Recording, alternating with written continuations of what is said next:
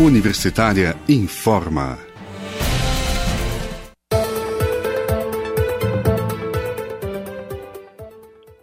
Olá, bom dia. Na Universitária agora são 10 horas e 2 minutos. Eu sou Ana Flávia Pereira e estamos começando aqui pela rádio da Universidade Federal de Goiás os boletins informativos desta sexta-feira, 12 de fevereiro de 2021. Nossa programação você pode acompanhar nos 870M, pelo site radio.fg.br, pelo aplicativo MinUFG. Os boletins informativos da Rádio Universitária você encontra disponível também em formato de podcast, nas redes sociais e nas principais plataformas digitais.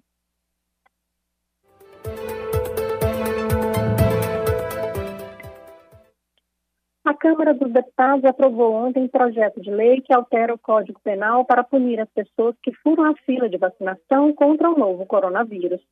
Também foi aprovada a proposta de aumento da pena para quem destruir, inutilizar vacinas ou insumos usados contra a Covid-19.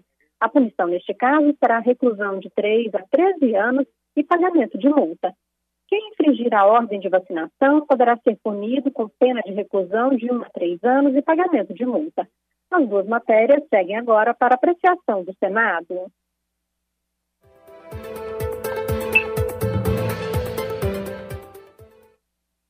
Ministério Público Federal já são mais de mil denúncias de irregularidades na vacinação contra a Covid-19. Boa parte dos relatos é do chamado fura-fila. O órgão recebe denúncias sobre pessoas que foram imunizadas e não estavam na categoria de prioritários do programa de vacinação. Esses números né, são de duas semanas, porque o órgão começou a receber essas denúncias há apenas duas semanas. Após receber as denúncias, as reclamações são encaminhadas para uma unidade do Ministério Público para que as providências legais sejam tomadas.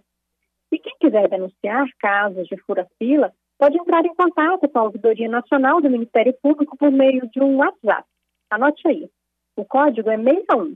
O número do telefone é 3366 9229.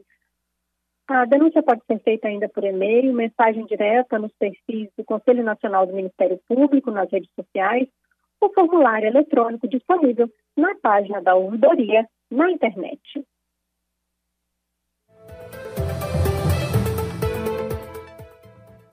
E segundo o levantamento divulgado ontem pelo jornal O Globo, o Brasil já registra ao menos 2.982 denúncias de possíveis casos de fura-fila na, imunização contra a Covid-19, desde o início da vacinação, em 17 de janeiro. Entre os estados com mais relatos de infrações estão o Rio Grande do Norte, com 640, Minas Gerais, com 589 e Rio de Janeiro, com 413 denúncias.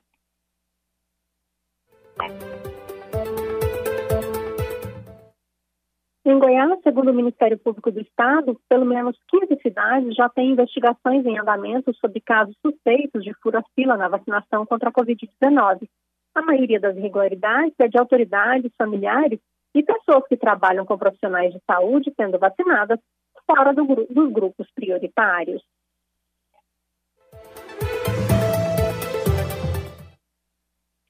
A AstraZeneca afirmou ontem que pode levar entre seis e nove meses até a produção de vacinas efetivas contra as novas variantes da Covid-19.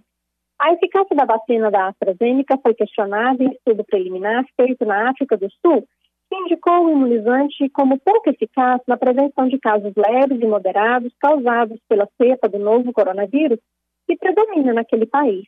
Ainda há informações ainda não há informações sobre a eficácia na prevenção de casos graves causados pela variante sul-africana. Na última quarta-feira, ao recomendar o uso da vacina da AstraZeneca a adultos de todas as idades, um painel de especialistas da Organização Mundial da Saúde disse que o imunizante deve ser usado em todas as regiões do mundo, inclusive onde há predominância de novas cepas do vírus. Embora afirme que a vacina contra a Covid-19 não é perfeita, a direção da AstraZeneca garante que o imunizante pode causar grande impacto positivo no controle da pandemia da Covid-19.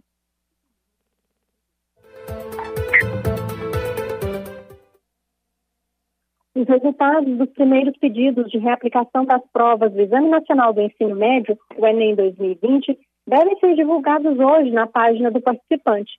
A lista de hoje é para quem deveria ter feito o exame impresso nos dias 17 e 24 de janeiro. Candidatos que tiveram diagnóstico de Covid-19 ou aqueles que foram prejudicados por problemas logísticos, como salas lotadas, tiveram direito a pedir uma nova prova. Os pedidos foram analisados individualmente pelo Instituto Nacional de Estudos e Pesquisas Educacionais Anísio Teixeira, o INEP, órgão responsável pela aplicação do Enem. Já os estudantes que deveriam ter feito o Enem digital nos dias 31 de janeiro e 7 de fevereiro ainda podem pedir a reaplicação do exame até esta sexta-feira. Os pedidos também devem ser feitos na página do participante. A reaplicação das provas do Enem 2020 está prevista em edital e ocorrerá em 23 e 24 de fevereiro. A prova será feita na mesma data do Enem para pessoas privadas de liberdade e terá o mesmo nível de dificuldade do Enem regular, mas com questões diferentes.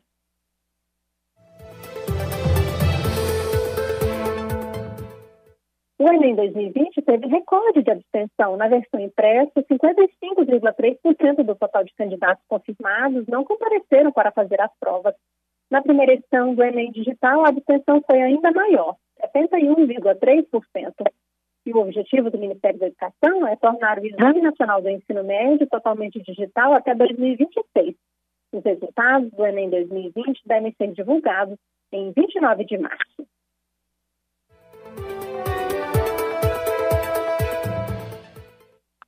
o Ministério da Educação publicou ontem o cronograma do SISU 2021, um sistema que seleciona novos alunos para a maioria das instituições federais de ensino superior do país a partir da nota obtida no Enem, no Exame Nacional do Ensino Médio poderão se inscrever ao SISU 2021 a partir do dia 6 de abril os estudantes que fizeram o Enem 2020 e não zeraram na redação.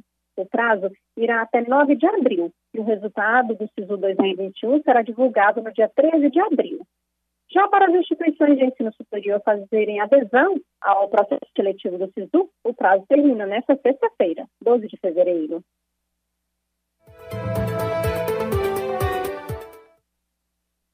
Os estudantes de instituições federais de ensino superior de todo o país vão continuar tendo disponível internet gratuita até pelo menos o final do primeiro semestre deste ano. O Ministério da Educação prorrogou até junho de 2021 o projeto Alunos Conectados, já que o ensino remoto continua na maioria das universidades federais brasileiras. Assim, a Rede Nacional de Ensino e Pesquisa, a RNP, continua atendendo sem interrupções os alunos já contemplados no programa e abre oportunidade para que outros estudantes possam participar. Os chips já entregues seguem funcionando enquanto o projeto estiver vigente e não é necessário descartar ou trocar o dispositivo. Além disso, o prazo para que instituições de ensino superior que já aderiram ao projeto possam solicitar, solicitar chips conforme necessidade segue aberto. A promotora de assuntos estudantis da Universidade Federal de Goiás, Maísa Miralva, conversou com a gente e explicou como funciona e a importância para os alunos de baixa renda deste pacote de dados disponibilizado pelo MEC e a RNP. O projeto Alunos Conectados é, uma, é um projeto do, do MEC em parceria com a Rede Nacional de Pesquisa, RNP, que disponibiliza um chip para os estudantes é, a partir de uma lista enviada pelas instituições, pelas universidades, para os estudantes de baixa renda. Este programa é extremamente importante para muitos estudantes. Esse chip do MEC, que tem um pacote de dados de 20 gigas, e é um chip da Claro que pega na maior, em 80% do Brasil, esse chip funciona. Em lugares que ele não funciona, essa operadora não, não trabalha, não faz uma boa cobertura, nós temos a possibilidade de duas outras operadoras mas para Goiás a gente consegue atender bem e em outras partes do Brasil, uma parte da operadora que nós solicitamos foi a Oi. De maneira que este pacote de dados é, disponibilizados então pela RNP MEC, por meio do projeto Alunos Conectados, ele é muito importante para o ensino remoto, as atividades remotas, né, atividades acadêmicas remotas. Dessa maneira, o MEC fez uma renovação de contrato com a RNP e ampliou até julho deste ano, junho, julho deste ano, o funcionamento do projeto Alunos Conectados. Ele vai continuar atendendo aos estudantes é, indicados pelas universidades com este pacote de dados de 20 GB. Na UFG, nós atendemos todos os estudantes que solicitaram internet e que se declararam é, que são de baixa renda, né? São de baixa renda da UFG. O de baixa renda, nesse caso, são aqueles que apresentam renda familiar per capita de até um e meio salário mínimo por mês. E, e esses estudantes, eles, os que solicitaram, receberam o, o chip pela, pela Praia UFG. Temos estudantes do CEPAI, ou seja, da educação básica, temos estudantes da graduação e temos estudantes também da pós-graduação. Então, nós atendemos a toda a universidade com este projeto. E segundo Maísa, já há uma movimentação nacional para que este programa Alunos Conectados se torne permanente, garantindo acesso contínuo dos estudantes à internet de boa qualidade, ferramenta essencial à educação nos dias atuais.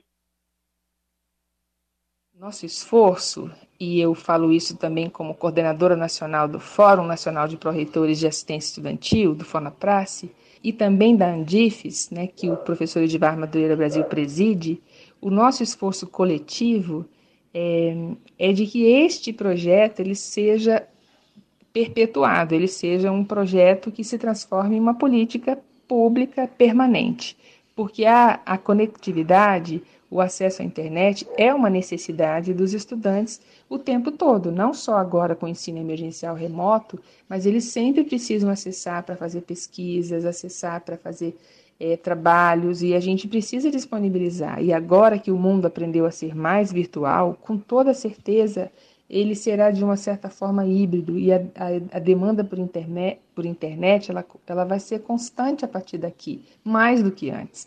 Então, nossa defesa, o Fonaprace como órgão assessor da Andifes e, e da própria Andifes, é de que este projeto ele seja constituído em política contínua e que atenda cada vez mais e com mais qualidade os estudantes das universidades e não só do nível superior, mas também que seja um, uma política que faça parte da política de democratização da educação, da política do Sistema Nacional de Educação e do Plano Nacional de Educação do Brasil. Na Universitária agora são 10 horas e 14 minutos. Acompanhe um novo boletim informativo às 11 horas da manhã. Nossa programação você pode seguir pelos 870M, pelo site radio.fg.br, pelo aplicativo MinUFG. Nós também estamos nas redes sociais. Curta nossa página no Instagram e no Facebook. E se puder, fique em casa. Se precisar sair, use a máscara o tempo todo. Ajude no combate ao novo coronavírus. Ana Flávia Pereira, para a Rádio Universitária.